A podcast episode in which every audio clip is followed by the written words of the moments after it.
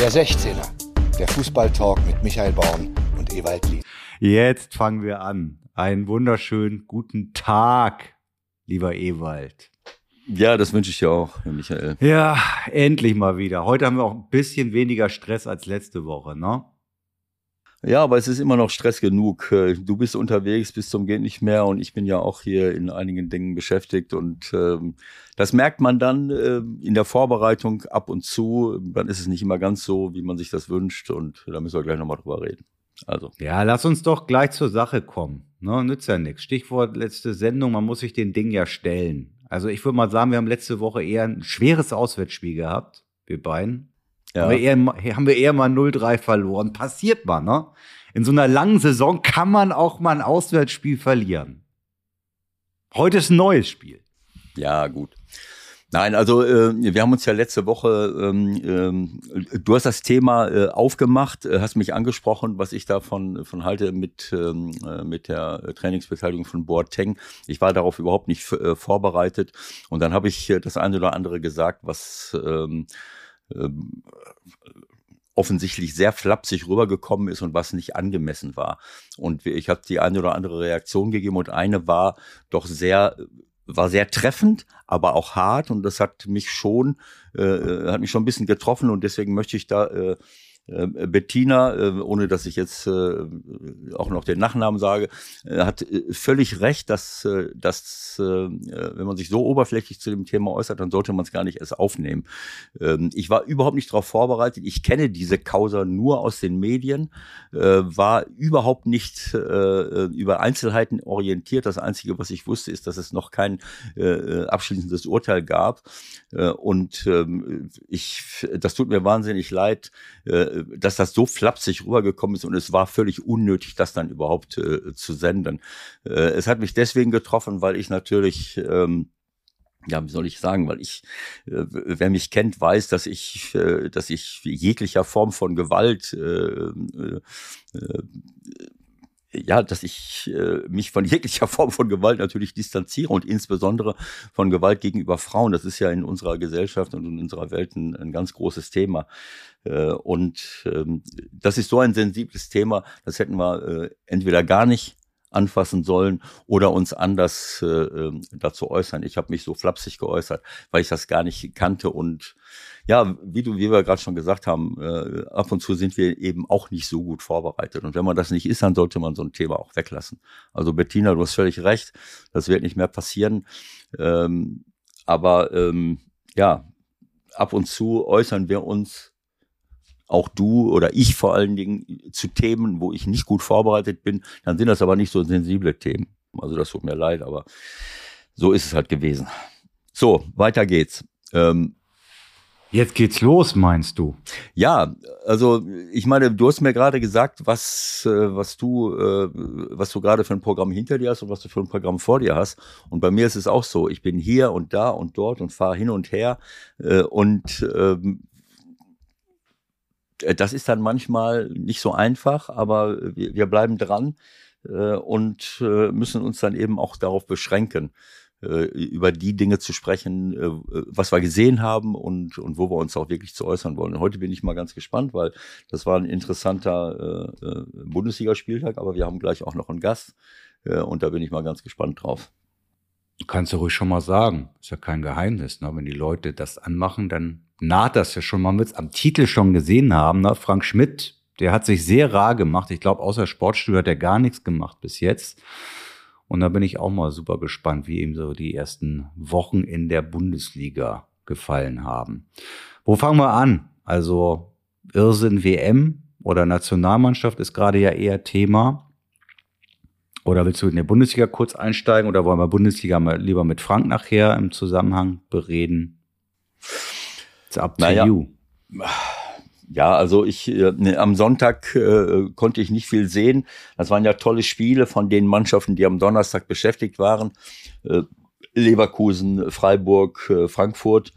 Äh, Leverkusen ähm, FC ist leider im Moment äh, kriegt es leider im Moment nicht hin. Äh, das tut mir leid für den Club und aber auch, auch für Steffen. Äh, aber Leverkusen ist im Moment mit Bayern München zusammen das Maß aller Dinge. Und diese Siege sind halt souverän, sowohl von Leverkusen gegen, FC als auch äh, der von Bayern gegen, gegen Freiburg. Und Frankfurt-Heidenheim, da sprechen wir nachher mit Frank drüber. Ähm, die anderen Spiele, ich habe den Samstag mir komplett angeguckt, da hatte ich die Zeit dazu. Äh, auch das Freitagabendspiel äh, Borussia gegen, gegen Mainz 05. Naja, es ist halt ähm, schon super interessant, aber man sieht eben auch Entwicklungen, die die auch ermutigend sind, dass eben bestimmte Mannschaften äh, hochkommen. Ähm, du siehst trotzdem, dass die Mannschaften so wie Union, wenn sie oder auch jetzt Freiburg äh, oder auch selbst RB, dass sie dann drei Tage nach dem äh, Europapokalspiel ähm, schon ein bisschen Probleme haben, schon ein bisschen Probleme haben, wieder ihre Leistung äh, zu bringen. Für mich ist äh, Borussia Mönchengladbach nach wie vor äh, Probleme, das muss man, äh, das muss man so sagen. Und sie haben im Grunde genommen, auch wenn sie überlegen waren, auch Glück gehabt, dass sie dann nochmal diesen Ausgleich erzielt haben. Sie haben jetzt von vier Heimspielen noch keins äh, gewonnen. Äh, und ähm, ja, Werder TSG Hoffenheim, das ist ein, ein absolutes Wahnsinnsspiel äh, gewesen. Ähm, wo Werder immer wieder äh, zurückgekommen ist und am Ende des Tages dann äh, dann äh, doch verliert. Das ist äh, das ist schon, äh, das ist schon Wahnsinn. Das ist aber auch ein Spiel, das traditionell irgendwie immer mit vielen Toren ist, wenn ich das recht erinnere. Also unter fünf passiert es in dem Spiel eigentlich ganz selten.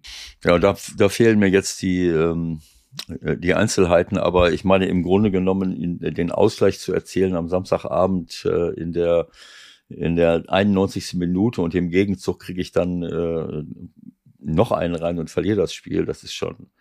Werder hatte eine richtig gute Phase und ist wieder sind wieder rangekommen, aber dann haben sie hinten wieder äh, noch einen zugelassen und äh, ja. Ole Werner ist ja durchaus auch ein kleiner Freund unserer Sendung, aber der wirkt jetzt auch momentan ein bisschen, bisschen angeschossen schon so, ne? Also der Druck nimmt auch da, so schnell geht's halt wieder zu. Ja, man, man hat das gesehen, wie er gejubelt hat äh, nach, äh, nach Toren und ich glaube sogar schon nach dem ersten Tor, wenn ich das richtig äh, ähm, erinnere. Das war in der 17. Minute 1 zu 1. Und dann kann man schon sehen, was für ein Druck da ist. Das ist ein Wahnsinnsdruck, wenn du, wenn du es, äh, wenn die Erfolge nicht da sind und äh, dann bricht das auch mal aus dir heraus, obwohl ich schon öfters gesagt habe, das ist nicht sehr produktiv für dich als Trainer, äh, nach 20 Minuten schon komplett äh, die Emotionen rauszulassen. Aber das ist der Druck, das ist halt ein, ein großer Druck, der da ist und äh, das spürt man und merkt man ihm eben auch an.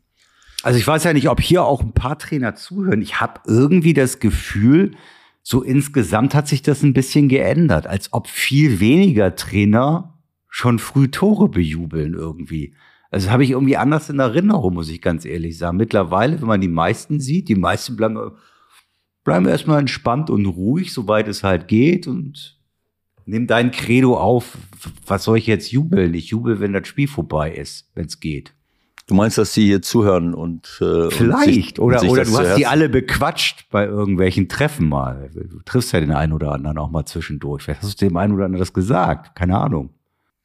Ich meine, auch, auch andere Trainer äh, werden mal auf die Idee kommen zu sagen, okay, nach 17 Minuten, nach 20, nach 30 Minuten ist noch nichts entschieden. Was, was soll ich da jetzt, äh, auch manche Spieler, das haben wir auch schon oft besprochen, äh, dass ich, dass ich nicht komplett ausraste, wenn irgendein Tor fällt mitten in einem Spiel und führe als Null oder ich mache gleich den Ausgleich. Und diese, diese Fokussierung muss einfach erhalten bleiben. Und das gilt für Spieler genauso wie für, wie für Trainer. Und da ist, glaube ich, jeder zu, äh, der sich da täglich mit beschäftigt, der weiß das, aber manchmal vergisst man es auch, wenn so ein Druck da ist. Was machen wir denn mit Girassi jetzt eigentlich? Wie, wie kriegen wir den, äh, wo kriegen wir den hin im Winter? Wer soll den haben? Diesen absoluten Wundermann. Andi Wundermann war ja Sundermann in Stuttgart. Das geht nicht. Da muss man ein anderes äh, Synonym finden. Ja, ich meine, das ist ein, das ist ein Wahnsinn. Wolfsburg ist ja jetzt auch äh, ne, keine Mannschaft, die man einfach mal so im Vorbeigehen äh, äh, besiegt. Ähm, und ähm, ja, der Elfmeter, äh, er schießt einen Elfmeter, äh, lupenreiner Hattrick. da ist es wieder. Da ist es wieder. Ähm, er macht ein, er, er macht ein, ein ähm, super Tor nach einem überragenden Schallpass von Fürich. Der ähm, übrigens ja aufgrund dieses Podcasts jetzt äh, zur deutschen Fußballnationalmannschaft berufen worden ist, ne? Hast mitbekommen? Ja, ich weiß nicht, ob es aufgrund des Podcasts ist. Es ist aufgrund seiner Leistung. Und äh, vielleicht sollte man mal, äh, ich gebe das oft zu bedenken, äh, wo sind eigentlich unsere jungen, tollen Spieler? Und wir stellen dann fest im Nachhinein, dass viele äh, dieser jungen Spieler äh, gar keine Spielpraxis äh, bekommen, manchmal in der dritten Liga äh, äh, anfangen oder, äh, oder irgendwo äh, offensichtlich auf den Bänken von Erst- oder Zweitliga, äh, Zweitligisten sitzen und keine Spielpraxis bekommen, dann vielleicht nur in der Regionalliga, wie auch immer, wenn überhaupt. Und äh, Fürich ist ein, ist ein gutes Beispiel, der in Dortmund ausgebildet worden ist und äh, immer wieder irgendwo anders hingegangen ist. Äh, am Anfang hat man das gar nicht gesehen, dieses Talent. Wenn ich den, ich habe den einmal gesehen und äh, ohne mich jetzt loben zu wollen, aber vielleicht war er vorher nicht so gut, aber ich sehe ein Spiel von ihm und denke, er bringt ja alles mit. Die Schnelligkeit, Dribbelstärke, gute Schusstechnik. So, wie kann man das nicht erkennen? Wie kann man so einen Mann nicht fördern und nach vorne bringen? Aber er hat verschiedenste Vereine durchlaufen und hat Spielpraxis gehabt. Und das ist das Allerwichtigste. Das Allerwichtigste für, äh, für die, ähm, ähm, ja, wie soll ich es sagen, für, für die Entwicklung junger Spieler ist, dass sie spielen und dann eben auch nicht immer nur in der Regionalliga, aber besser in der Regionalliga als gar nicht, besser in der dritten Liga als gar nicht. Äh, und ähm, viele verlieren dann vielleicht auch äh, den, die, die Richtung, um dann durchzukommen. Nimm einen Bayer, der Bayer von Hoffenheim, der erzielt ein Weltklasse-Tor am Anfang. Weltklasse, gut, ich will jetzt nicht übertreiben, aber äh, ich hab, wir haben ihn letztes Jahr in Hannover gesehen. Was hat der da für tolle Spiele abgeliefert? So, das ist etwas, was du kaum verteidigen kannst. So eine äh, Dribbeltechnik, äh, Abschlussstärke und Schnelligkeit. Äh, und so ein Tor macht er jetzt, äh, macht er jetzt auch wieder ähm, ähm, in dem in, im, im Spiel bei bei Werder. Das sind Leute und darüber ähm, müssen wir halt nachdenken, aber das wissen wir ja alles schon. Also, aber das finde ich toll, dass so ein Führig da ist, dass ein Bayer da ist äh, und dass ein Führig äh, eben jetzt auch. Ähm, äh, Wie findest du den Kader denn insgesamt, wenn wir den Schlenker kurz machen wollen zur Nationalmannschaft? Also am Samstag das erste Spiel unter Nagelsmann in den Staaten gegen die USA mit Führig, Behrens dabei, Andrich, der gerade ja gar nicht spielt in Leverkusen, aber hat es irgendwie nach dem letzten Jahr irgendwie auch verdient, mal dabei zu sein. Hummels wieder da. Findest ja, du das ganz gut, so die Entscheidung? Äh, Michael, das fällt unter die Kategorie nicht gut vorbereitet. Äh, ich, ich, beschäftige mich ah, okay. nicht. Ich beschäftige mich nicht damit, wen ich jetzt in die in den Kader der Nationalmannschaft berufen würde. Das, da fehlt mir im Moment die Kapazität. Das wird sicherlich irgendwann mal kommen. Ähm, es gibt für alles mögliche äh, Argumente. Ähm, wenn ich Julian Nagelsmann richtig verstanden habe, möchte er halt die Führungsqualitäten von Hummels und, und Müller nicht missen. Äh, ob sie dann jedes Mal auf dem Platz stehen äh, müssen, das ist wieder ein, ein anderes Thema. Solche Leute wie Behrens und, und Andrich dazu zu holen. Wir haben, wir beklagen das immer, dass wir keine richtigen Sechser haben äh, und dass wir keinen Mittelstürmer haben. Und wenn ich mit einem Mittelstürmer spielen will, wie, wie meinetwegen äh, Füllkrug, äh, und, und der verletzt sich oder muss ausgewechselt werden, dann wäre es gut, wenn man noch einen hätte. Insofern ist das, das, das ist, hat eine gewisse Logik. Äh, ob ich das genauso machen würde, weiß ich nicht. Aber ich habe es ja schon mal gesagt, das ist für mich kein Problem von Julian Nagelsmann. Das ist ein Problem des Bundes des, des deutschen Fußballs generell, welche Leute ich zur Verfügung habe. Und äh, wir haben einige Weltklasse-Leute, wir sehen das jetzt immer wieder bei Bayern München, äh, wer da so, äh, was da so passiert. Wenn ich das Tor von, von, äh, von, äh, von Sané, von Leroy sehe, äh, wie der. der Freund. Nein, das ist nicht mein, nein, das ist nicht mein Freund.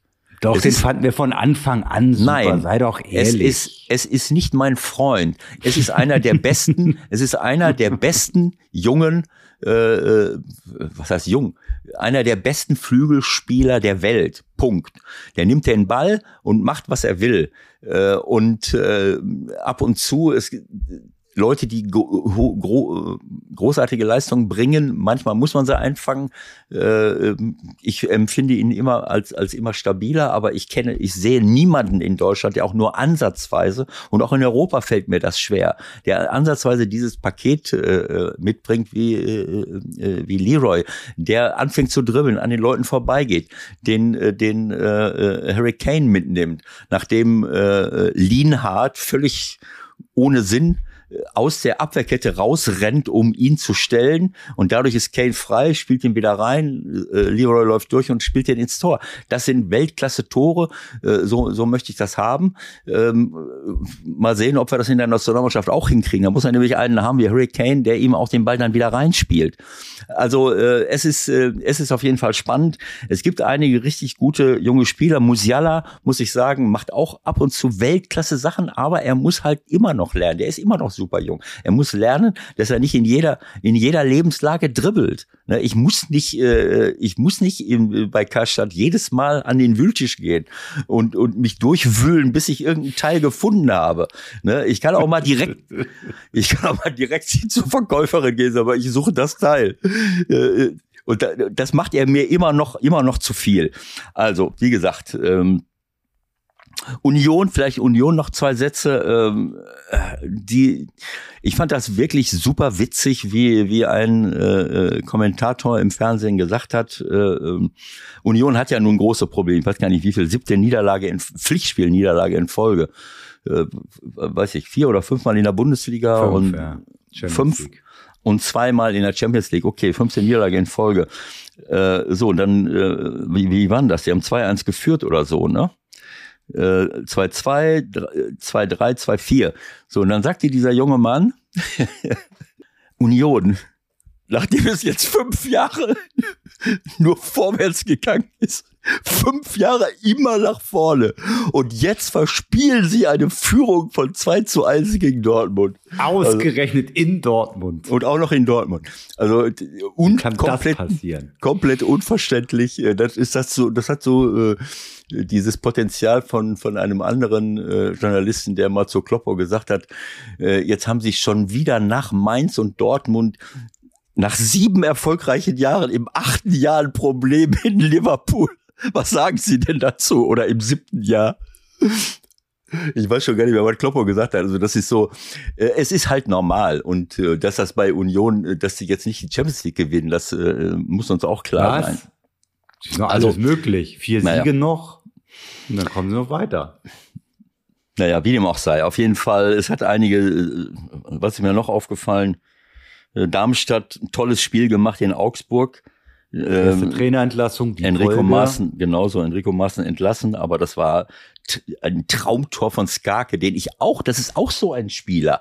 Der, der war übrigens in Heidenheim auch. Ja, ne? der war in Heidenheim, der war dort, da war da, dann wird er nach Schalke, geht er aus, er hat immer weiter gespielt und jetzt spielt, der hat ein Tor geschossen, das ist einfach überragend. Solche Spieler wünsche ich mir. Der Pfeifer haut den Ball Volley gegen die Latte und den Abpraller haut er Volley in den, in den Winkel.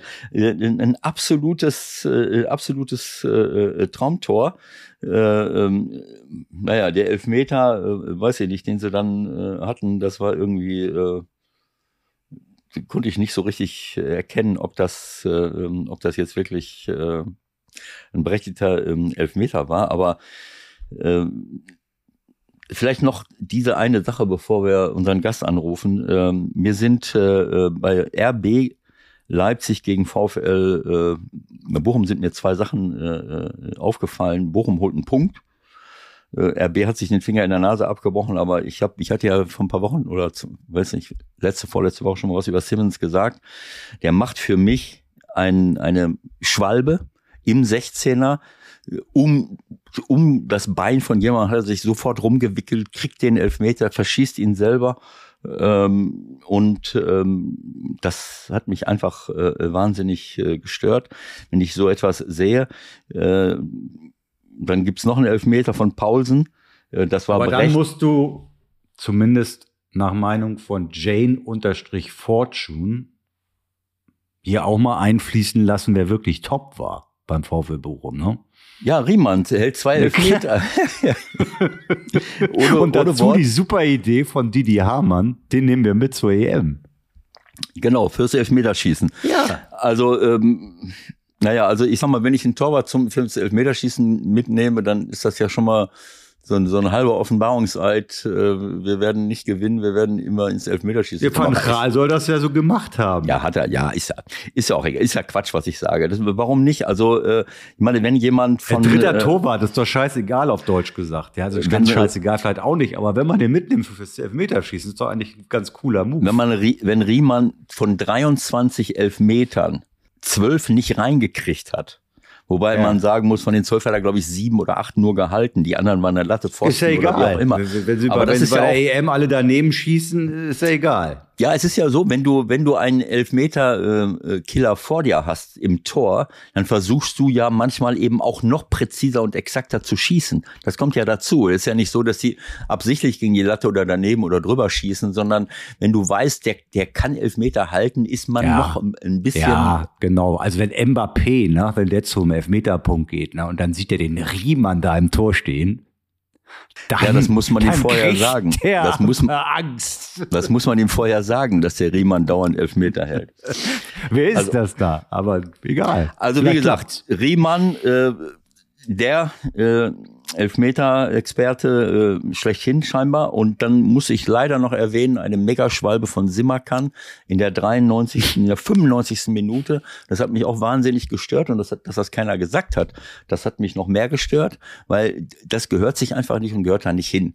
Die Leute sind alle belastet, alle drei Tage spielen, aber der ist im Strafraum, läuft hinter einem Ball her, auf einmal fällt er zu Boden, wie vom Blitz getroffen.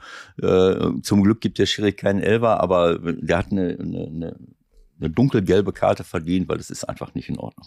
So, jetzt Was geht's erlaube. los hier. Was erlaube. Genau so. Lass Also, mal telefonieren. genau so. Der Anruf der Woche. Heute bei So, wir freuen uns ganz besonders, dass wir endlich mal wieder mit Frank Schmidt reden. Mit dem haben wir uns schon ein paar Mal unterhalten in unserer kleinen Show hier. Aber jetzt sprechen wir mit einem Erstliga, mit einem Bundesliga-Trainer. Ich grüße dich, Frank. Hallo in die Runde, grüßt euch. Aber ich muss korrigieren, wir haben erst einmal gesprochen und das ist heute das zweite Mal. Nee, nee, nee, nee, nee, nee, nee, das ist das dritte Mal. Da bin ich ziemlich sicher. Ich bin ziemlich sicher. Ich, da will ich einen Kasten Bier wetten. Okay, also ich habe eine Erinnerung, wo wir über Aachen und Elfmeter-Ausführungen gesprochen haben und dann nochmal 32 Stunden nach der Relegation gegen Werder. Da hat sich immer noch mein Hut vor dieser äh, mentalen Leistung. Tatsächlich, jetzt komme ich doch ins Grübeln. Naja, wir können ja du? nachschauen und nachhören. Genau, genau. So, Ewald, jetzt kannst du mich kurz beschimpfen, dass du den Gast nicht begrüßen kannst und dann können wir loslegen.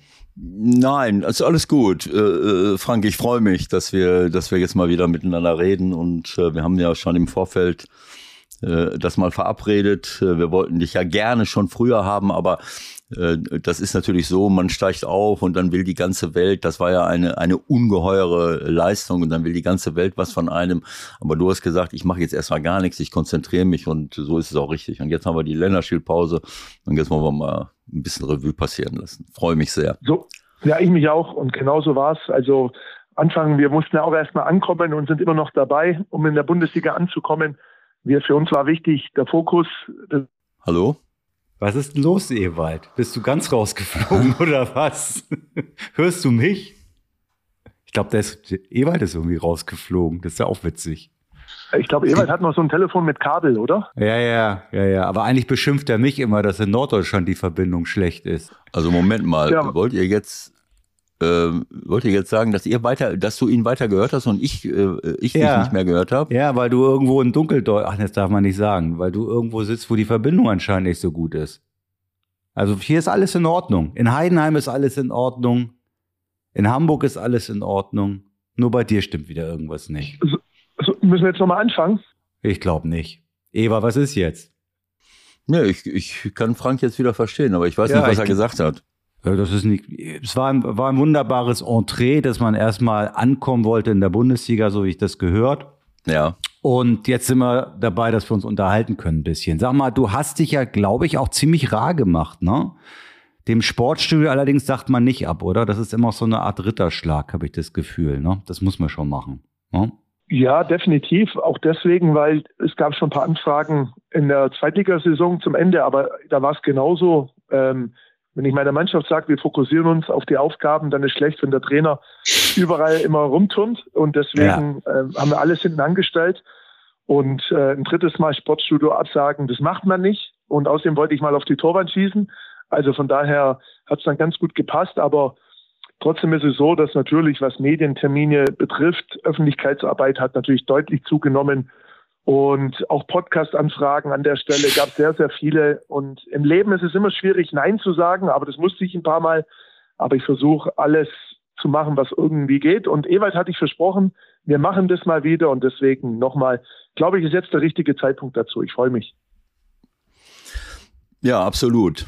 Äh, wie, wie siehst du das denn äh, jetzt im Moment, äh, das, das Ankommen äh, in der Bundesliga? Was ist dein Gefühl jetzt gerade? Naja, es ist ja so, wir haben jetzt sieben Spieltage und wenn man mal, wenn man den Dreisatz beherrscht, dann weiß man, 20 Prozent der Saison ist gespielt. Und ähm, natürlich, wenn ist es, wenn jetzt die Saison zu Ende wäre, wäre das eine Sensation. Allerdings habe ich auch heute mit der Mannschaft in der Analyse auch so analysiert, es ist ein zartes Pflänzchen. Ich glaube, dass wir insgesamt bis auf das Spiel in Frankfurt, wo wir meiner Meinung nach das erste Mal nicht so richtig die Power auf den Platz bekommen haben, insgesamt ordentliche bis gute Leistung gezeigt haben. Natürlich ist die Qualität eine andere. Natürlich bestimmen wir nicht in jedem Spiel oder in fast keinem Spiel den Rhythmus. Aber mit unserem Mittel haben wir eben sieben Punkte geholt und die auch verdient. Ich möchte sogar sagen, wenn man das Spiel Hoffenheim am zweiten Spieltag nimmt, dann haben wir sogar noch was liegen lassen. Deswegen, der Weg stimmt. Die Ausbeute, ja, vielleicht um einen Punkt zu wenig, aber ähm, wir, wir wissen aber auch, dass wir uns steigern müssen. Vor allen Dingen, was das Verhindern von Torchancen betrifft. Da haben wir die meisten Großchancen zugelassen, aber wir spielen auch sehr offensiv, haben selber auch gute Möglichkeiten gehabt und wir lernen, wir lernen noch, wir müssen uns entwickeln und wir werden uns steigern müssen, wenn wir am Ende das große Ziel erreichen wollen, nämlich den Klassenerhalt. Ja, das sehe ich genauso. Ich habe das, ähm, ich habe das Spiel jetzt gegen Frankfurt natürlich äh, sehr sorgfältig verfolgt und ähm, ich, ich habe das genauso empfunden wie du. Das, denn ich habe einige Sachen vorher gesehen, nicht immer ganze komplette Spiele, aber ähm, ihr habt ja äh, vor allen Dingen zu Hause äh, oft äh, so viel Power und, und, und Durchsetzungsvermögen auf den Platz gekriegt. Das war jetzt in Frankfurt nicht ganz so, äh, nicht ganz so zu sehen und trotzdem ähm, ja, war das für mich äh, eine unglückliche Niederlage, sage ich mal. Ne? Auch wenn ihr jetzt nicht so gut gespielt habt, sind da so Tore äh, irgendwie so aus dem aus dem Nichts gefallen und äh, ihr hättet ihr hattet auch die Möglichkeit, Tor, einen Ausgleich sogar zu erzielen. Ne? Ob es jetzt verdient gewesen wäre oder nicht, aber das ist definitiv so. Also sehe ich auch so. Ich meine, darf nicht vergessen, Frankfurt hat noch in Saloniki gespielt. Ja. Ihr kennt wahrscheinlich die schwarze Hölle besser wie ich, aber das war für Frankfurt natürlich nicht einfach. Ähm, ja. Sie mussten an Grenzen gehen und da haben wir uns natürlich schon ein bisschen mehr ausgerechnet. Ich finde, mhm. wir haben eine gute, eine ordentliche bis gute Anfangsphase gehabt mit zwei, drei Chancen, Halbchancen. Da kann man auch mal in Führung gehen. Ja. Das haben wir zu Hause genutzt, die Chancen, und ähm, Frankfurt kam dann besser ins Spiel. Ist für mich nicht unverdient in Führung gegangen. Natürlich gab es ein paar strittige Situationen auch, ähm, die gehören einfach dazu, aber in der zweiten Halbzeit mit der Chance von Tim Kleindienst nach einer Standard, was ja eins unserer Steckenpferde ist, können wir den Ausgleich machen. Aber Frankfurt hat dann wieder schon auch mit ihren schnellen, variablen Spielern das Heft in die Hand genommen, hat verdientes 2-0 gemacht.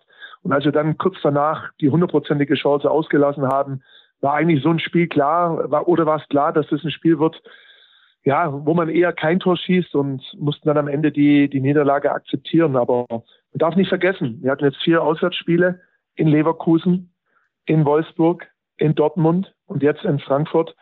Das sind schon Bretter für uns als Aufsteiger, als erster FC Heidenheim. Und nochmal, wir, wir werden uns steigern müssen, weil auch gegen die Mannschaften, die eher unten zu erwarten sind, ähm, musst du immer im, am Limit spielen. Du musst immer in den Grenzbereich kommen. Und das wird die Aufgabe für uns sein in dieser Saison. Ich würde gern nochmal, wenn das Ewald gestattet, einen kurzen Rückgriff machen Richtung Sommer, weil so wie du sagst, ihr musstet erstmal in der Bundesliga erstmal ankommen. So musstet ihr euch ja auch im Sommer erstmal auf diese Bundesliga-Saison vorbereiten. Das stelle ich mir auch mal komplett anders vor, alleine was jetzt Transfers und mögliche Transfers betrifft. Also ihr habt doch bestimmt auch keine Ahnung, 100 Spiele angeboten bekommen. Ja, wie, wie, wie, wie habt ihr das gelöst für euch? Was konntet ihr machen oder konntet ihr vielleicht auch einiges nicht machen, was ihr machen wolltet? Ja, also zunächst mal ähm, bevor ich mir Gedanken mache, wie die Transfers aussehen oder wie der Kader verändert wird, muss ich mir Gedanken machen, was ist denn eigentlich das Anforderungsprofil, was ändert sich für uns? Und ähm, diese Analyse und diese, diesen Vor- oder Weitblick auf die neue Saison habe ich dann schon relativ früh gemacht, weil du musst dich ja mit dem auseinandersetzen, was anders wird. Die zweite Liga mhm. kannte ich, kannten wir aus dem FF. Ja. Da, ähm, wenn man neun Jahre zweite Liga spielt, weiß man genau, was man zu tun hat und auf was es ankommt. Aber Bundesliga darf man nicht vergessen ist nicht nur für die meisten Spieler Neuland gewesen, sondern für den ganzen Verein, aber auch für mich. Und ähm, das war natürlich dann schon eine andere Vorbereitung mit anderen Schwerpunkten. Thema Raum und Zeitdruck, schnellere Spieler, technisch stärkere Spieler, individuell stärkere Spieler. Ähm, da haben wir dann schon versucht, in der Vorbereitung ein paar Dinge auch einfach auch ähm, anzupassen. Genauso wie wir auch als Mannschaft in der Bundesliga nicht in die Spiele gehen werden und entscheiden werden, wie ein Spiel laufen wird, sondern Anpassungsfähigkeit spielt für uns eine große Rolle. Und nachdem für mich klar war, wie wir spielen wollen, war auch klar, wie sieht unser Kader aus. Beispielsweise ähm, war für uns klar, wir brauchen gerade in der Offensive, wie jetzt, wie wir, wie mit dem Aaron Dingchi, einen Spieler, der unheimlich Tiefe hat und auch Tempo hat. Das hatten wir so in der Form nicht. Der tut uns unheimlich gut.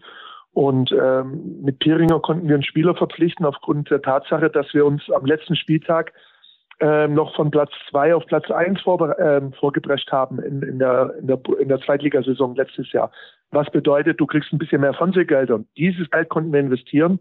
Darüber hinaus konnten wir jetzt keine großen Sprünge machen und auch keine äh, Transfer tätigen, die Geld kosten. Und ähm, da muss man dann kreativ sein, muss dann Spieler holen, die ablösefrei sind, wie ein Omar Traoré, der bei uns mhm. jetzt, weil Manu Busch auch verletzt ist, aus der Drittliga kommt und jedes Spielrecht hinten gemacht hat. Ähm, und darüber hinaus zwei Jungs aus der U19, noch Benedikt Gimber von, von Jan Regensburg geholt, Nico Dovedan zurückgeholt, den, der bei uns schon eine gute Zeit gehabt hat, aber eben keine großen Sprünge Personal, die wir machen konnten. Und gerade in der Offensive sind wir, sind wir so besetzt, dass wir variieren können, dass wir auch Qualität haben. An der Defensive sind wir schon ein Stück weit auf Kante genäht. Und da haben wir es eben nicht geschafft, auch aufgrund von finanziellen, wirtschaftlichen äh, Gründen noch ein oder zwei Spieler dazu zu holen. Das ist kein Jammern, da bin ich auch niemand böse, ähm, weil meine Aufgabe als Trainer ist immer mit den Spielern, die da sind, die besten Lösungen zu finden. Aber das ist schon, sag ich mal, perspektivisch gesehen vielleicht am ehesten noch ähm, Bedarf, wo wir dann auch unter Umständen handeln werden.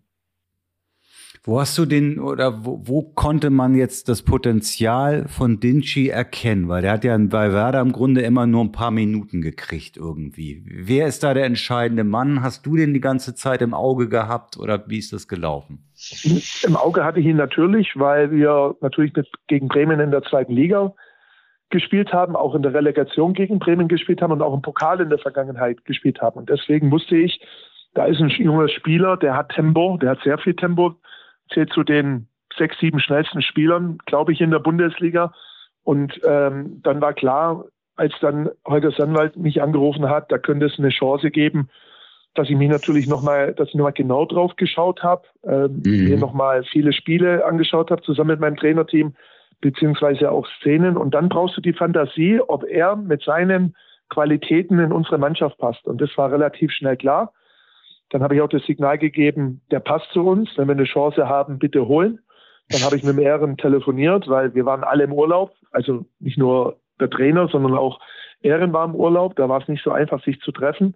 Und ja. manchmal ist es dann ein Telefongespräch von Gran Canaria in die Türkei, das dann letztendlich dazu führt, dass beide Seiten schnell merken, da gibt es einfach eine große Schnittmenge. Wir brauchen einen Spieler, der uns in der, der die Bundesliga schon ein bisschen kennt, der uns weiterhilft.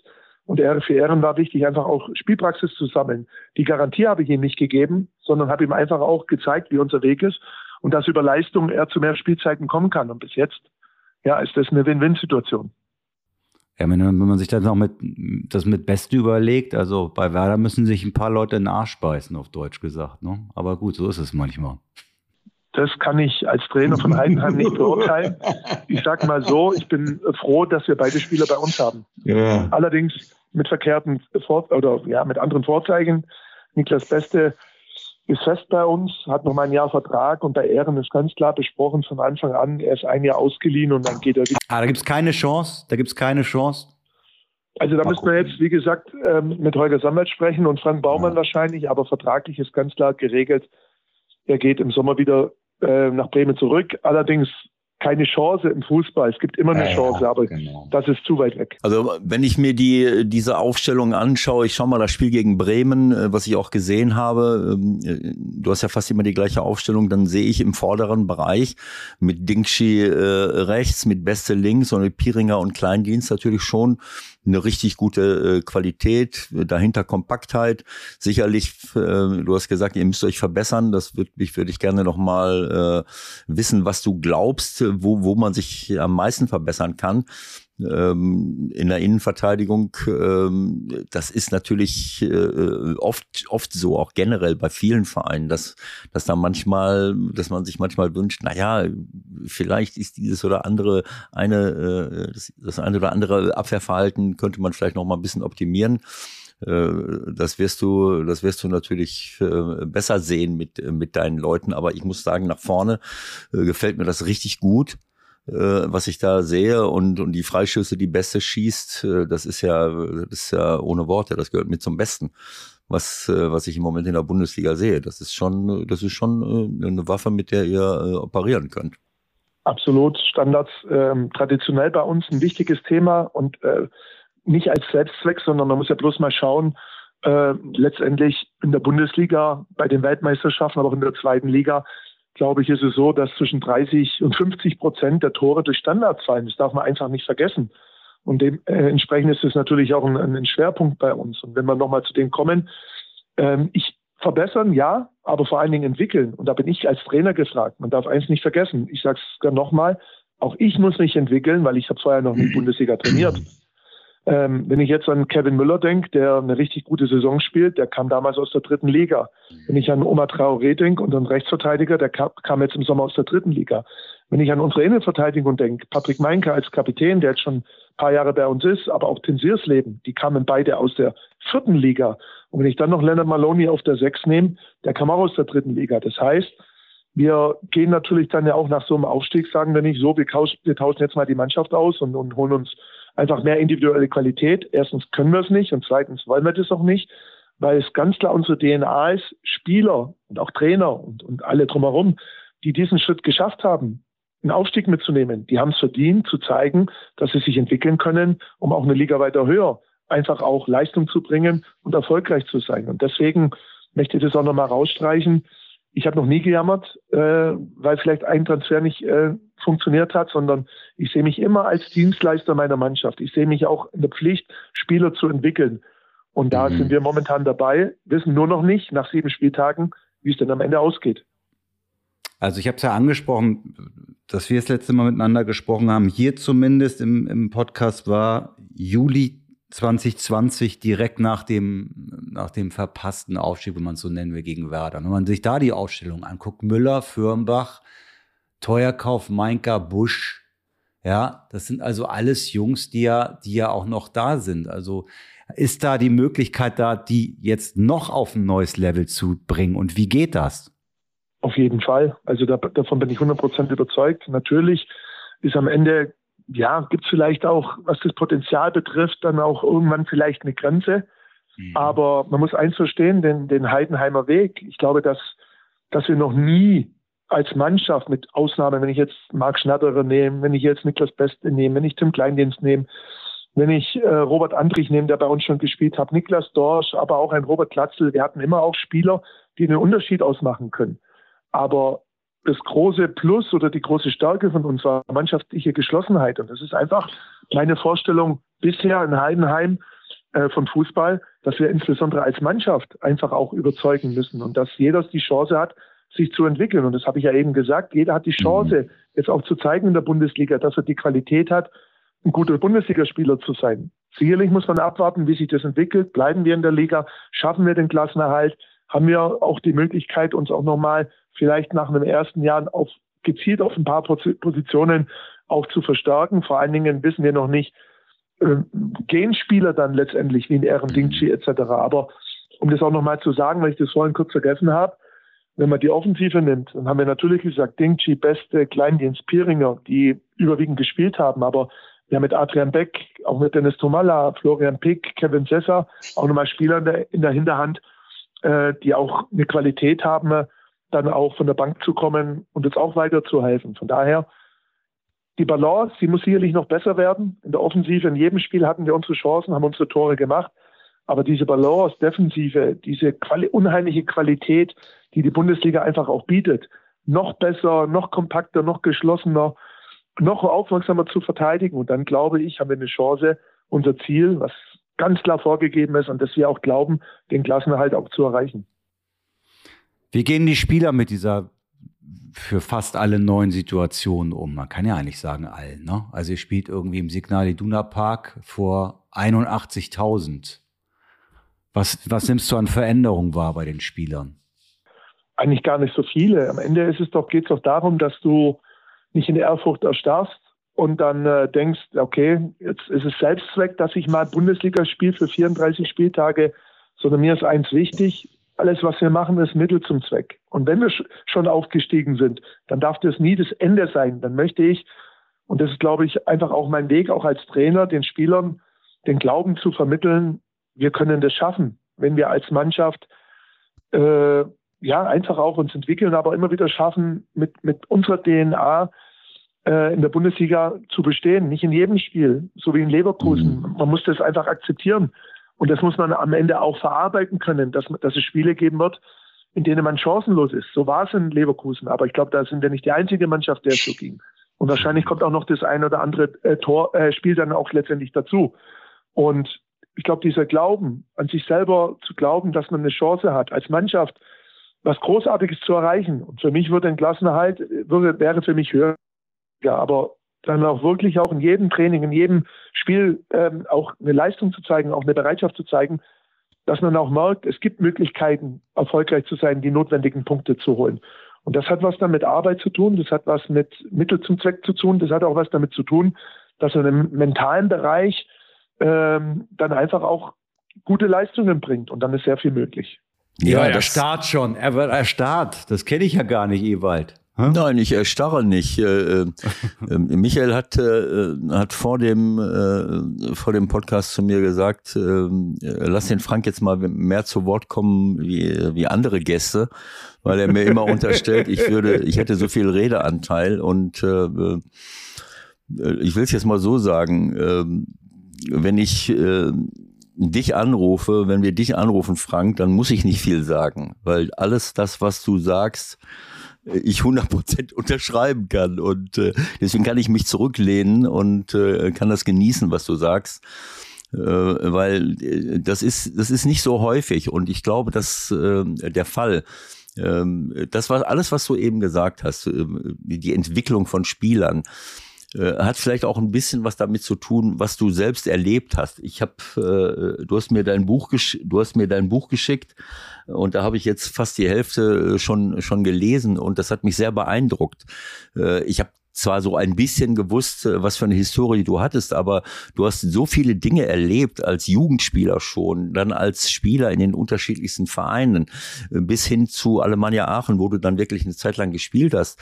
Äh, aber du, du bist jetzt nicht mit Glanz und Gloria durch alle Profivereine gegangen und hast, du warst aber Jugendnationalspieler, du hast große, schwere Verletzungen immer wieder auskurieren müssen. Äh, und äh, du hast alles Mögliche erlebt, äh, was man sich wünscht oder was man sich nicht wünscht als Spieler. Und ich glaube, wenn ich, wenn ich das alles so lese, was du, was du da erlebt hast, mit 29 Jahren im Grunde genommen von einer Profikarriere Abstand nehmen, äh, wo du noch mal kurz in Mannheim warst und dann holt der Holger Sandwald dich zurück nach, äh, nach Heidenheim, wenn ich das richtig äh, äh, zusammenfasse, äh, noch als Spieler im Grunde genommen im, im Abwehrbereich und ihr wart in der, äh, war es noch ver und ihr wart in der, Ver in der Verbandsliga. Ihr wart in der Verbandsliga und du hast dann noch einen Job angefangen bei einem, äh, bei einem Sponsor äh, äh von dem Verein. So, das heißt, du hast eine, eine Laufbahn äh, hingelegt, äh, um es jetzt zu komplettieren, muss man sagen, dass du dann zwei, drei Jahre äh, noch mitgespielt hast und irgendwann war der Trainer weg, Merkle, und du solltest zwei, drei Spiele überbrücken, hast dann aber jedes Spiel gewonnen und bist dann ab 2-7 geblieben, steigst auf in die Oberliga, steigst auf in die dritte Liga, bis hin später zur zweiten Liga.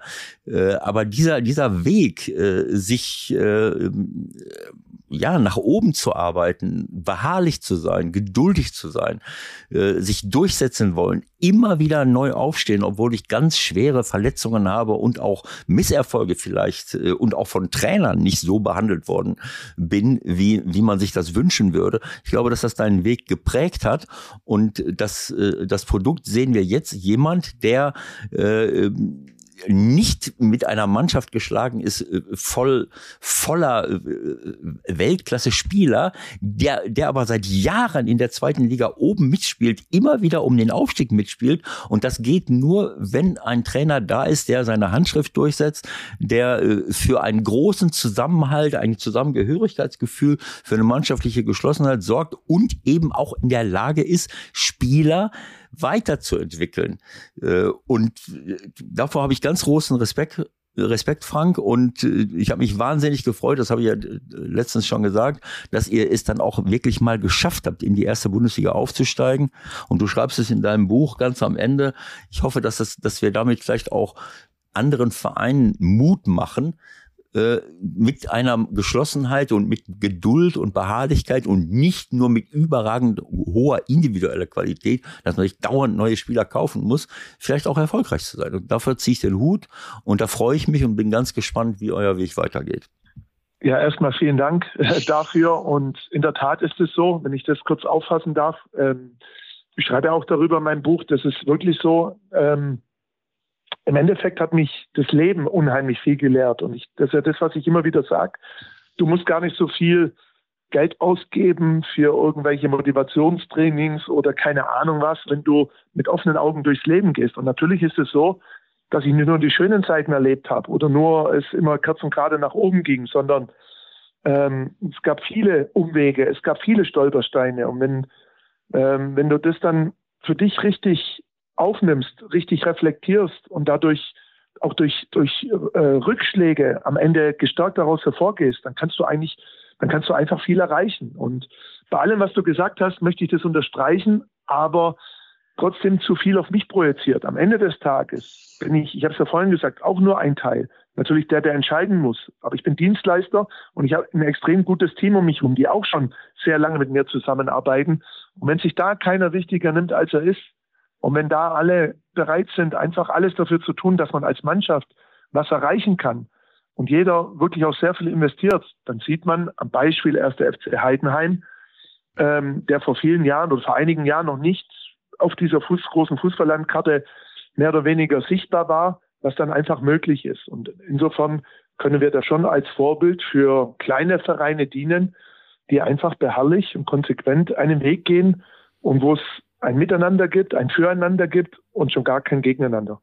Frank, ich muss da eine, einmal einhaken. Darf ähm, ich den ähm, einen Satz noch sagen, Michael? Nein, äh, nein, wenn ein Satz dauert bei dir drei Minuten. Nein, nein, gut, nein, nein, nein. Ich wollte Satz. nur sagen, äh, Frank, äh, das habe ich, dann hast du mich falsch verstanden. Natürlich sehe ich deinen Anteil, aber natürlich ist mir auch klar, dass du ein Teamplayer bist und dass du, dass so ein Erfolg nur möglich ist, die Mannschaft ist geschlossen, aber auch eure, euer Team um die Mannschaft herum Absolut. Hat, hat Geschlossenheit und hält zusammen. Holger Sandwald ist seitdem da. Seit 2004 ja. ist er schon da. Also und, und, und. Also das wollte ich nur noch mal sagen, dass das eben auch zu eurer und zu deiner DNA Absolut. dazu gehört, äh, Teamplayer zu sein. Das, das geht nicht von ein, durch ein, eine Person durch. So jetzt Michael, jetzt darfst du Na, wieder. Trotzdem geht's natürlich heute um Frank Schmidt in allererster Linie und was ich mich dann frage, also wenn wir nochmal zurückdenken an Werder, ja, du, du, du schaffst es dann nicht auf den letzten Meter, ja, und dann musst du wieder eine Zweitligasaison vorbereiten, dann musst du wieder das erste Spiel gegen Eintracht Braunschweig vorbereiten. Gab es selbst bei dir dann auch mal Phasen, wo du gedacht hast, ach, jetzt irgendwie reicht's mal oder geht's sofort weiter? Es geht sofort weiter. Und der Vorteil an der Situation war, dass wir so eine ähnliche Situation ja schon vor unserem Zweitliga-Aufstieg erlebt haben. Nämlich als wir, ich glaube, 2013, 14 aufgestiegen sind, als Meister vor RB, vor RB Leipzig im Übrigen, haben wir auch am letzten Spieltag äh, den Relegationsplatz durch ein Unentschieden zu Hause gegen Kickers Offenbach noch verspielt. Und da war es eigentlich viel dramatischer. Du denkst, du gehst in die Relegation. Als erst FC Heidenheim auf, äh, um den Aufstieg in die zweite Bundesliga und du verspielst es am letzten Tag. Und auch da haben wir es geschafft, am nächsten Tag oder einen Tag uns zu schütteln und zu sagen, okay, dann erst recht, jetzt erst recht. Und am nächsten im, im Jahr drauf sind wir aufgestiegen, mhm. sogar noch mit, mit ein paar Punkte mehr, wie gesagt. Und ähnlich war es jetzt gegen Bremen. Es war eine Lebenschance und ähm, Dinge im Leben, die du nicht mehr ändern kannst. Das habe ich früh gelernt in meinem Leben. Wenn du da viel Energie verschwendest, wieso, weshalb, warum und dann ja. noch ein bisschen mitleidig wirst, dann schaffst du nicht voranzukommen. Deswegen war immer schon unser Weg in Heidenheim, Niederlagen oder Situationen, die nicht so laufen, in Stärke umzuwandeln. Und ich finde, das macht das Leben aus. Und das, darüber spreche ich auch in meinem Buch, äh, das ja, heißt Unkaputtbar. Und ich glaube, dass es ja nicht nur mein Leben ist, sondern ein Stück weit auch die Geschichte unseres Vereins. Und ich glaube, dass, dass das einfach ein wichtiges Merkmal ist und eine wichtige Stärke sein muss im Profifußball, dann einfach auch wieder aufzustehen und weiterzumachen und nicht den Schuldigen zu suchen und nicht mit dem Finger auf einen zu zeigen, sondern als Truppe, als Mannschaft, als Verein gestärkt daraus hervorzugehen. Und das haben wir in der Vergangenheit immer wieder geschafft. Und ähm, über mich selber kann ich nur sagen, ich liebe Herausforderungen. Ich mag es, wenn, du, wenn dir vielleicht wenig zugetraut wird. Dann bin ich, glaube ich, selber am stärksten. Und deswegen äh, habe ich diese Situation noch nie gehabt, auch nicht nach 16 Jahren, dass ich gesagt habe, oh, heute muss ich wieder nach Heidenheim fahren ins Büro und trainieren. Und ich habe immer Lust gehabt. Und deswegen äh, ist da die Motivation nach wie vor extrem groß. War das denn für dich nach der verpassten, nennen wir es nochmal Chance, trotzdem klar, ich will da mit meinem Verein irgendwann hin, weil natürlich die Wahrnehmung draußen war ja eh da, naja, jetzt haben sie es einmal versaut, Heidenheim Bundesliga, das wird ja niemals passieren. So, und ihr werdet 21 Achter, ihr werdet 22 Sechster und letzte Saison schafft ihr es als Erster dann doch aufzusteigen. Das ist ja eigentlich das eigentlich Faszinierende, dass ihr da noch dran geblieben seid. Vor allen Dingen darf man nicht vergessen, dass wir nach dem verpassten Aufstieg ja, ich glaube, unsere absoluten Leistungsträger verloren haben. Mhm. Tim Kleindienst, Niklas Dorsch, um jetzt mal zwei Spieler zu nennen. Und das ging uns ja jedes Jahr so. Ja. Ich muss ehrlicherweise dazu sagen, als ich ich weiß gar nicht, wann ich das letzte Mal meinen Vertrag verlängert habe, aber ähm, da war klar, meine Aufgabe ist, den erste FC Heidenheim in der zweiten Liga zu etablieren und in der zweiten Liga zu halten. Weil unser, unsere, unsere Idee oder unsere Vereinsphilosophie heißt, Spieler, ich finde, Ewald, du hast es vorhin perfekt gesagt, nicht auszubilden, sondern weiterzubilden und dann auch Transferlöse zu erzielen, um wettbewerbsfähig zu sein gegen die ganzen Traditionsvereine, die in der zweiten Liga unterwegs sind. Ähm, und dass wir dann letztes Jahr aufgestiegen sind, das war jetzt vielleicht vor der Saison nicht so zu erwarten. Aber wir haben dieses verrückte Jahr mit WM im Winter, mit langer Pause, einfach, glaube ich, gut geplant und perfekt genutzt und sind jeden Monat oder mit jedem Spiel haben wir noch, noch größeren Glauben äh, entwickelt. Und das Ziel Bundesliga ist eigentlich erst dann in der Rückrunde entstanden, als klar war, wir können bis zum Schluss dabei sein. Und deswegen so übergeordnet das Ziel Bundesliga, wir können es mal schaffen. Das war, natürlich will das jeder erreichen. Das will, will jeder Fußballer in Deutschland erreichen.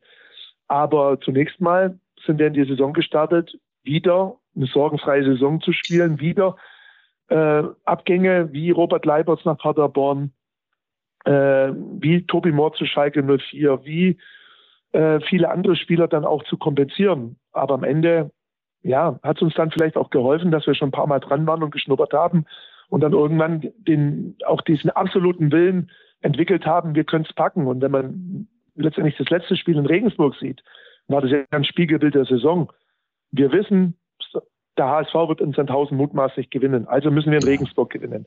Jetzt sind ja. wir 2-0 hinten und trotzdem ja. schaffen es wir noch, 0-2 aufzuholen, am Ende doch aufzusteigen. Stimmt, das vergisst man so schnell alles. Das war ja in der Nachspielzeit beides. Ne? Ja, aber ich bin oft gefragt worden, war die Nachspielzeit berechtigt? Und da sage ich nein, die hätte noch viel länger sein müssen eigentlich.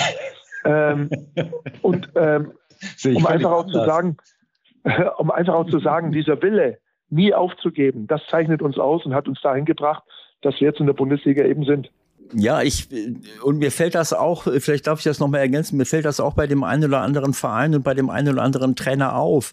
Ähm, das, ihr seid nicht der einzige ähm, Verein, der, der immer wieder äh, gute Leute abgeben muss. Das ist eben so. Wenn ich erfolgreich, wenn ich erfolgreich arbeite und schaffe es dann aber nicht, keine Ahnung, in die erste Liga aufzusteigen oder, oder, oder plötzlich ganz andere finanzielle Möglichkeiten zu haben, dann gehen immer mal wieder Spieler weg, weil, weil sie halt sich gut gezeigt haben, weil sie plötzlich andere Angebote bekommen.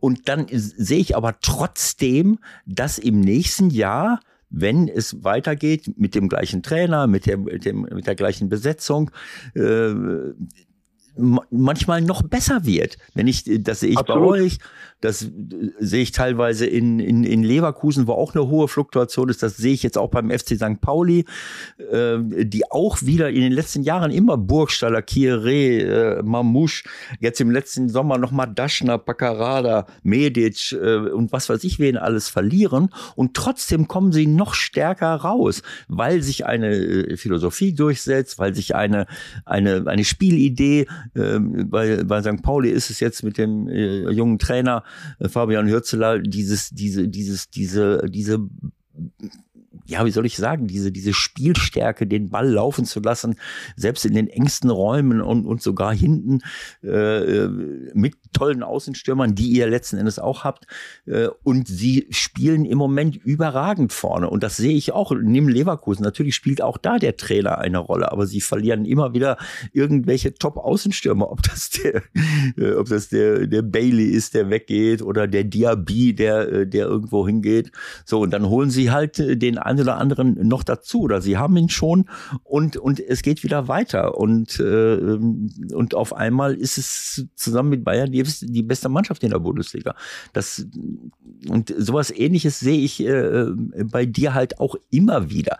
Äh, bei dir natürlich, weil du eben schon 100 Jahre jetzt da bist und, und, und es eigentlich immer wieder passiert, dass Leute weggehen und trotzdem seid ihr da. Dann geht die neue Saison los, dann braucht ihr ein paar Wochen, dann sagen, da gucken wir, was ist mit Heiden Heidenheim los, dann müssen die da neuen sind sie wieder. Dann sind die Leute ja. Der entscheidende Faktor ist, das ist ja wirklich so. Ähm, aber der entscheidende Faktor bei uns in Heidenheim und bei mir ist, es ist alles mit mir besprochen und ich wusste das. Ja. Das heißt, ich habe ja auch den klaren Auftrag gehabt und ich habe bis heute noch kein einziges Mal gejammert, wenn ein Leistungsträger verkauft worden ist, weil ich weiß, ja, ja. es war mhm. essentiell für den Verein in der zweiten Liga. Jetzt Klar. mit dem Aufstieg konnten wir unsere Stammspieler halten. Das erste Mal. Mhm. Und deswegen nochmal der Vorteil hier bei uns in Heidenheim, dass halt wirklich auch alles transparent, ehrlich, unmittelbar geradeaus besprochen ist und der Trainer das, ich als Trainer das zu 100 Prozent ja auch mittrage. Und das ist vielleicht dann auch, in Freiburg ist es mit Sicherheit ja auch so, das darf man nicht vergessen, ähm, aber dann gibt es wenige Vereine, die, sag ich mal, so lang so nachhaltig zusammenarbeiten, wo es dann doch immer dann immer wieder unterschiedliche Meinungen vielleicht zwischen Trainer, Führung, äh, Verein dann einfach auch gibt. Aber ganz klar, auch andere Vereine, andere Trainer, denen geht es nicht anders. Du hast das ja am Beispiel, du hast das ja am Beispiel Dinci ganz gut erklärt, wie ihr dann auch arbeiten müsst und wie ihr erfindig sein müsst, um euch, äh, jetzt hat das super funktioniert, aber das muss ja auch erstmal klappen, um euch dann sogar auch zu verstärken. Seid ihr da auch an Grenzen gestoßen? Gab es auch ein paar Sachen, die einfach nicht funktioniert haben, weil, weil ihr die einfach nicht gekriegt habt? Ja, definitiv. Ich meine, das ist ja kein großes Geheimnis, dass wir gesagt haben, wir wollten noch jemand verpflichten für die zentrale defensive Position. Ja, also ja. entweder Innenfeld, äh, Innenverteidiger oder defensives Mittelfeld. Ähm, ich komme jetzt nicht mit dem neudeutschen Holding Six, sondern bei uns ist Holding Six, ja genau, ja. Und ähm, das hat, war einfach nicht realisierbar, weil einfach der Markt dann so war, wenn, dann hättest du Ablöse bezahlen äh, sollen und müssen. Und es, es gab einfach viele Vereine, die dann einfach auch, sag ich mal, selbst in der zweiten oder dritten Liga, wo wir ja intensiv schauen, dann einfach auch, wo das einfach wirtschaftlich nicht darstellbar war. Und dann machen wir das sowas auch nicht, weil der Verein keine verrückten Dinge macht. Und nochmal, wenn da das Transferfenster zu ist, dann tun wir nicht nachkarten, sondern dann ist es mein Kader und da bin ich froh über jeden einzelnen Spieler, der da ist. Und dann ist es meine Aufgabe als Trainer, das Beste aus diesem Kader rauszuholen. Punkt. Und diese Offenheit und Transparenz, von der du eben gesprochen hast, da gehe ich mal davon aus, dass du das auch deinen Spielern gegenüber lebst. Weil auch das hast du ja selber erlebt ich will deinem Buch jetzt nicht vorgreifen, das äh, kann man dann äh, lesen, wenn man das möchte, dass du auch Trainer erlebt hast, äh, die sich mit dir nicht beschäftigt haben, die nicht mit dir gesprochen haben, die dir nicht erklärt haben, wo es, warum, wieso, weshalb. Und äh, ich, ich sage das hier bei uns im Podcast immer wieder, dass das eine der größten Aufgaben eines Trainers ist, eben für einen, äh, ja, für Psychohygiene in der Mannschaft zu sorgen, dass alle Spieler sich gesehen fühlen, ähm, dass jeder weiß, was du denkst, dass du aber auch weißt, was der Spieler denkt. Da gehe ich mal davon aus, dass das eben auch ein Teil deiner Philosophie ist, dass man eben offen und ehrlich und transparent miteinander umgeht, ob man spielt, ob man nicht spielt, äh, weil ich glaube, dass ohne das ein Zusammenhalt innerhalb einer Mannschaft gar nicht möglich ist. Definitiv und das finde ich sogar sehr, sehr wichtig und jeder, der mich kennt, weiß, dass Kommunikation eine große Rolle bei uns einfach auch spielt. Ich sage immer, du kannst als Trainer, machst du Fehler in der Aufstellung, du machst Fehler beim Wechseln, vielleicht machst du auch mal eine falsche Trainingseinheit. Aber keiner kann beim Trainer Frank Schmidt sagen, ich wusste aber nicht, woran ich bin. Und natürlich sind es einfache Gespräche, wenn man mit der ersten Elf spricht. Die Spieler sind zufrieden, dass sie spielen, dass sie ihren Stammplatz haben. Aber ich finde es einfach auch wichtig, sich mit jedem Spieler auseinanderzusetzen, der hinten dran ist. Und das sind eben auch, es ist nicht immer die gleichen Abstände, es sind unregelmäßige Abstände.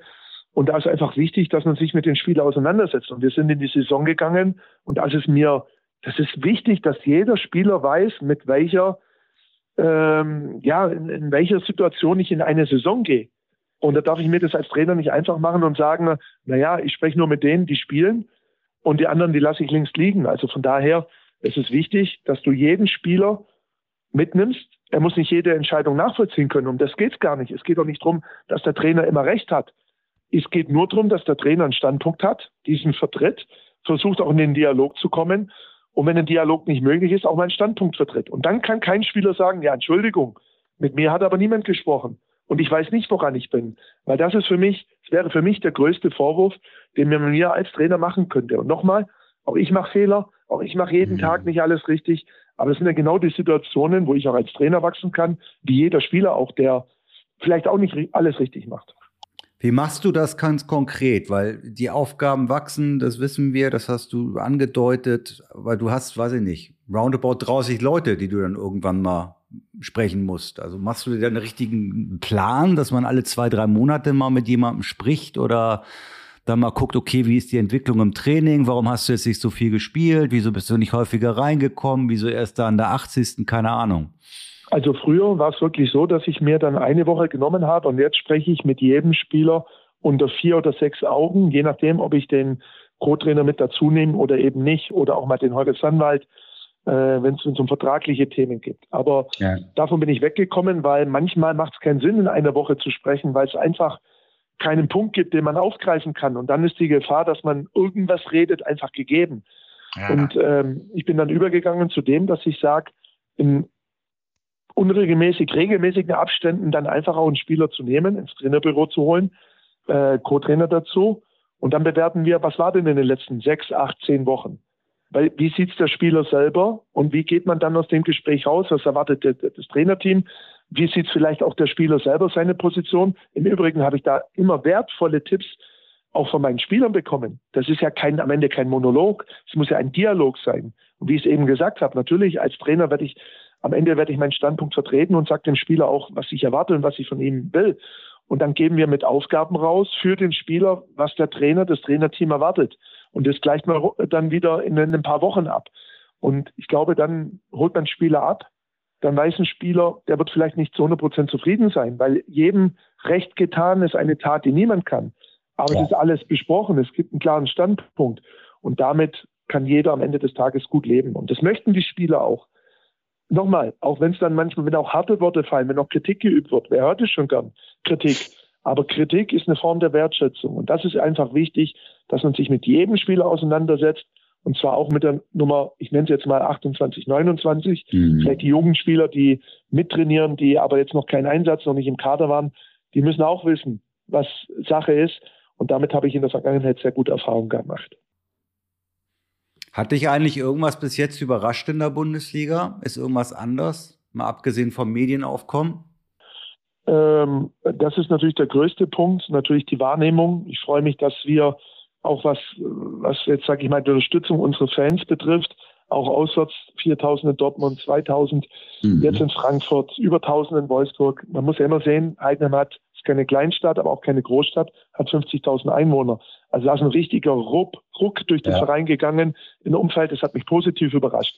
Auf der anderen Seite habe ich das natürlich auch erwartet, weil Bundesliga ist natürlich auch nochmal ganz was Besonderes. Aber jetzt ähm, an sich überrascht in dem Sinne nicht, weil überrascht ist man am Ende nur, wenn man schlecht vorbereitet ist. Und das, wir sind gut vorbereitet, wir haben uns viele Gedanken gemacht. Wir freuen uns, dass wir dabei sind und wir lernen nach wie vor jeden Tag dazu und es hilft uns einfach, uns weiterzuentwickeln. Und am Ende möchte ich sagen können, dass wir einfach, ja, die, so und so entwickelt haben, dass uns eben wenig überrascht hat, auch in der Rückrunde, die, die, die sehr hart für uns mhm. werden wird, dass wir die mhm. Punkte geholt haben, dass wir auch die Leistung gebracht haben, um am Ende den Klassenerhalt feiern zu können. Ja, besser kann man es äh, äh, nicht sagen. Ich finde, äh, du hast ein paar Sätze gesagt, die, die mir haften bleiben. Ähm, Dialog mit den Spielern statt Monolog eines Trainers und äh, einer der wichtigsten äh, Sätze oder Worte, die leider bislang nicht immer jeder versteht, ist, dass Kritik eine Form der Wertschätzung ist. äh, ja, das ist so. Ja, das ist einfach klar. so. Ne? Ja. Also äh, es, äh, wie oft muss ich das Spielern äh, sagen? Äh, wie auch mal vor versammelter Mannschaft, damit die das äh, begreifen, wenn, äh, wenn jemand gar nichts zu dir sagt. Was für eine Art von Wertschätzung ist das denn? Wenn ich dich kritisiere, dann sehe ich dich und will dir helfen, äh, mit uns gemeinsam besser zu werden. Und äh, genau. äh, Kritik, äh, es hat immer Spiele gegeben, die Kritik nicht begreifen sondern sich äh, auf den Schlips getreten fühlen. Äh, und äh, ja, Deswegen ist das für mich ein wichtiger Satz. Definitiv, wenn ich das ergänzen kann, das sage ich meinen Spielern auch immer, wenn mal, wenn ich als Spieler mal Bockmiss macht und dafür werde ich nicht mehr kritisiert, dann sollten die Alarmglocken bei jedem Spieler angehen. So sieht's aus. Aber in dem Moment, wo ich, wo ich mir Gedanken mache als Trainer, da ich, ich investiere damit ja auch Energie in den Spieler. Genau so. Ich, ich, genau ich sage so. ihm auch, ich glaube an dich, aber du musst besser werden. Und kritisieren allein, um das vielleicht auch noch auszuführen, ist natürlich auch einfach, jemand dafür zu kritisieren, dass er einen Fehler macht. Die Aufgabe von uns Trainern ist aber dann zu sagen, pass mal auf, das war nicht gut, aber A, B, C könnte die Lösung sein. Und daran arbeiten wir zusammen. Das gehört für mich als Führungsperson, auch als Trainer dazu, nicht nur zu kritisieren, sondern dann auch Lösungsvorschläge zu machen, wie könnte das in Zukunft besser werden. Sehr gut. Was lernen wir daraus, Michael? Was Michael, lernen wir daraus? Michael, Michael ist ein großer, Michael ist ein großer HSV-Fan. Ach, jetzt hör doch damit wieder auf. Das ist ja, nein, 100 ist, Jahre her. Nein, das ist nicht 100 Jahre her. Aber ähm, äh, wir können, wir können dir jetzt hier die Hoffnung machen, äh, Michael, wenn das Team und die, das, die Trainer und die Verantwortlichen vom HSV die nächsten 16 Jahre so zusammenbleiben. ja, bestimmt. Ist es ja, auch möglich, in die erste Bundesliga zurückzukehren? Ja, ja, das ist ein anderes Thema. Das lassen wir jetzt mal weg hier. Aber wir gehen noch mal zurück zu deinen, ähm, ja, zu deinen möglichen Entwicklungen auch im Winter. Das wird ja auch wieder spannend. Ne? Ihr seid ja wirklich sehr solide am Wirtschaften, so wie sich das gehört in Baden-Württemberg. Verrückte Dinge werdet ihr vermutlich im Winter auch nicht machen, gehe ich mal von aus jedenfalls. Aber ähm, auch da stellt sich wieder die Frage, jetzt gucken wir ein bisschen in die Zukunft natürlich schon, ist klar, aber wenn du links und rechts guckst, was sonst so passiert ist, da sind ja zum Teil aberwitzige Dinge passiert auf dem Transfermarkt auch. Ähm, nimmst du das mit einem äh, Schulterzucken zur Kenntnis oder sagst du dir innerlich manchmal auch, naja, den und den hätte ich jetzt auch schon gerne. Das würde mir die Sache schon ein bisschen einfacher machen. Nein, so wie ich es eben gesagt habe, bin oft gefragt worden. Also die Frage auch, welchen Spieler ich mir wünschen würde für den ersten FC Heidenheim. Ich bin da eigentlich relativ pragmatisch gepolt. Für mich sind die besten Spieler die, die ich zur Verfügung habe. Und natürlich ist es die Aufgabe vom Verein, ein ganzjähriges Scouting zu machen, immer auch für Eventualitäten vorbereitet zu sein. Für uns natürlich ein bisschen schwerer, gerade in der Bundesliga, weil wir nicht die wirtschaftlichen Möglichkeiten haben, die andere Vereine einfach haben. Ähm, es wird in der Bundesliga Ablösen bezahlt. So hoch ist nicht mehr unser gesamter Etat. Das muss man sich einfach mal vergegenwärtigen. Und deswegen ist es auch wichtig, ich bin grenzenloser Optimist, aber ich bin noch Realist. Der erste FC Heidenheim mit dem Standort Heidenheim und seinen Möglichkeiten, der äh, kann nicht in Konkurrenz zu jedem Verein in der Bundesliga spielen. Aber stehen. Aber wir haben natürlich, es gibt Mannschaften, mit denen wir kämpfen, um am Ende in der Liga zu bleiben. Ist auch ganz klar. Und so wie es bisher war, eine Floskel ähm, letztendlich, aber der Erfolg führt am Ende über die Treppe. Jedes Jahr sich ein Stück weit über die Stufe weiterzuentwickeln, einen Schritt nach vorne zu machen und nicht irgendwie in den Fahrstuhl einzusteigen, viel Geld zu haben und einfach mal auf die, äh, auf die oberste Etage zu klicken.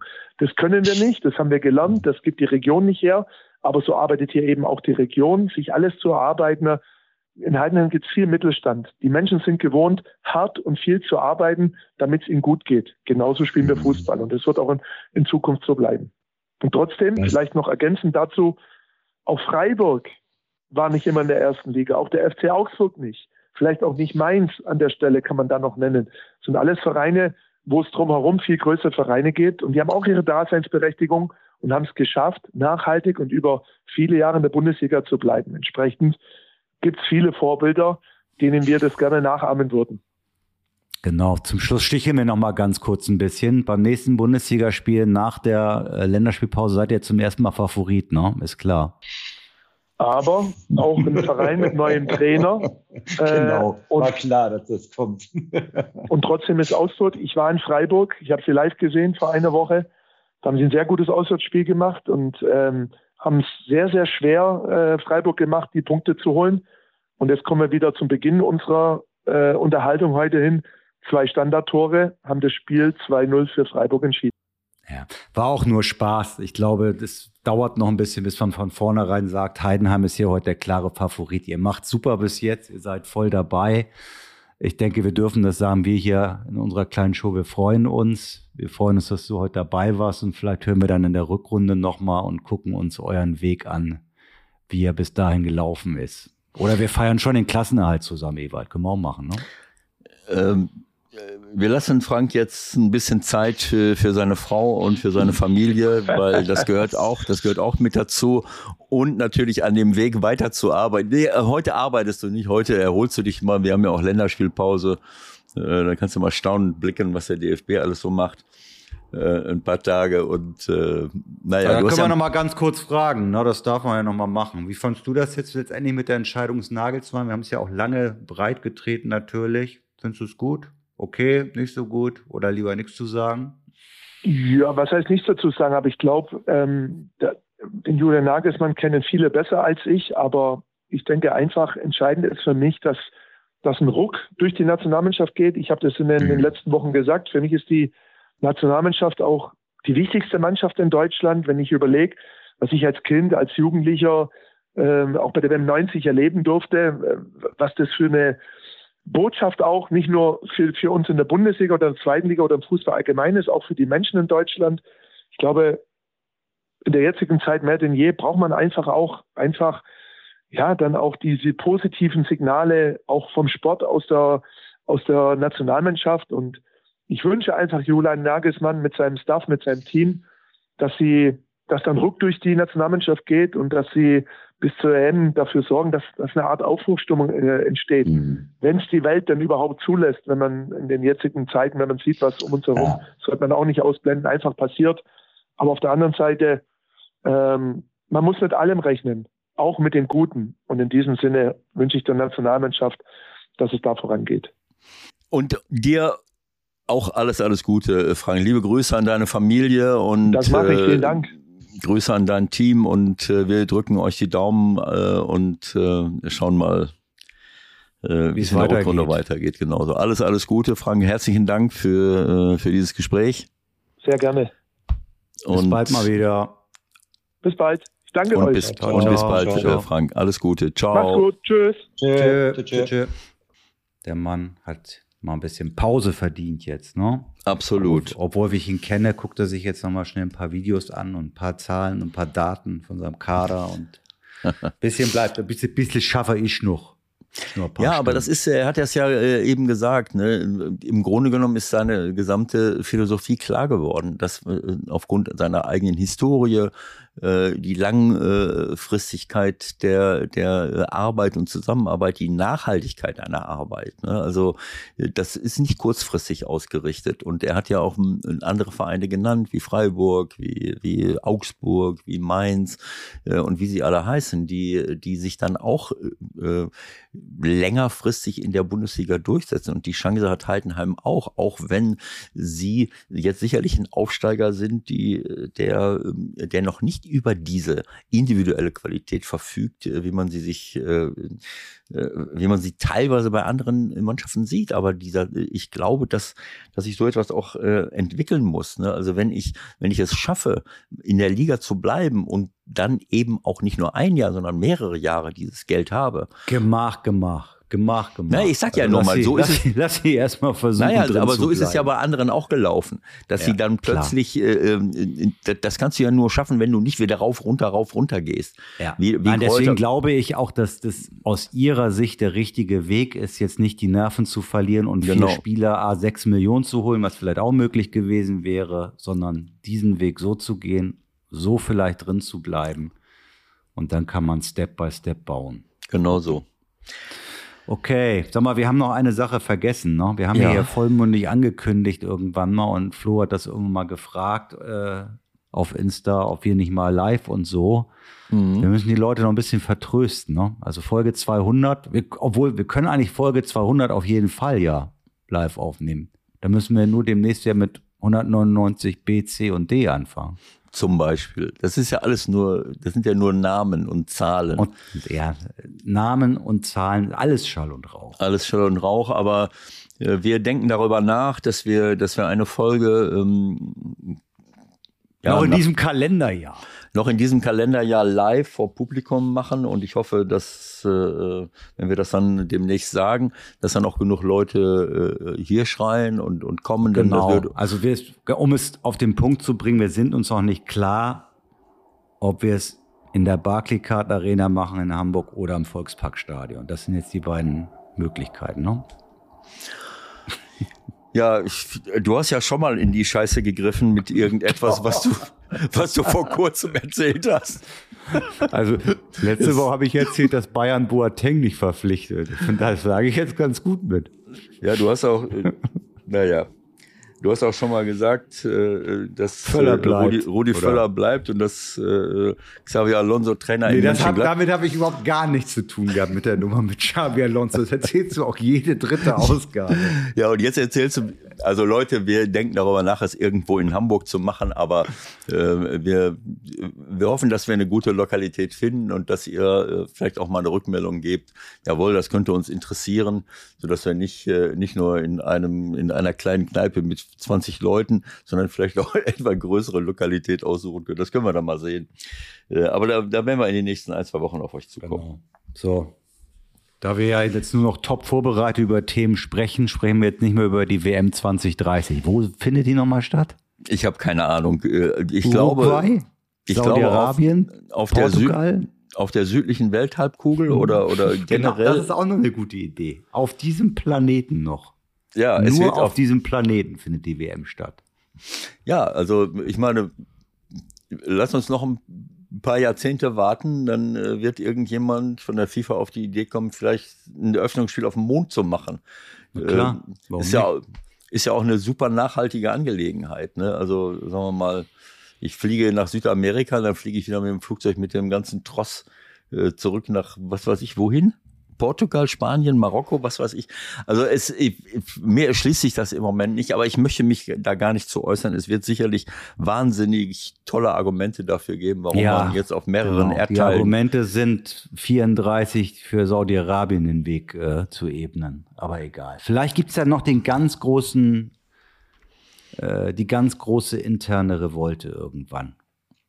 Es soll ja vielleicht noch die Möglichkeit geben, dass Australien sich doch für 34 bewirbt. Und vielleicht kann man da intern, naja, warten wir es ab. Das ist heute nicht mehr unser Nein. Bier. Wir machen jetzt mal Schluss. Und dann gucken wir mal, was die deutsche Fußballnationalmannschaft in den Staaten so reißt. Ne? Und darüber reden wir dann nächste Woche mal. Alles klar. Leute, gut, eine Leute. schöne Woche und äh, bis nächste Woche. Tschüss. Ciao.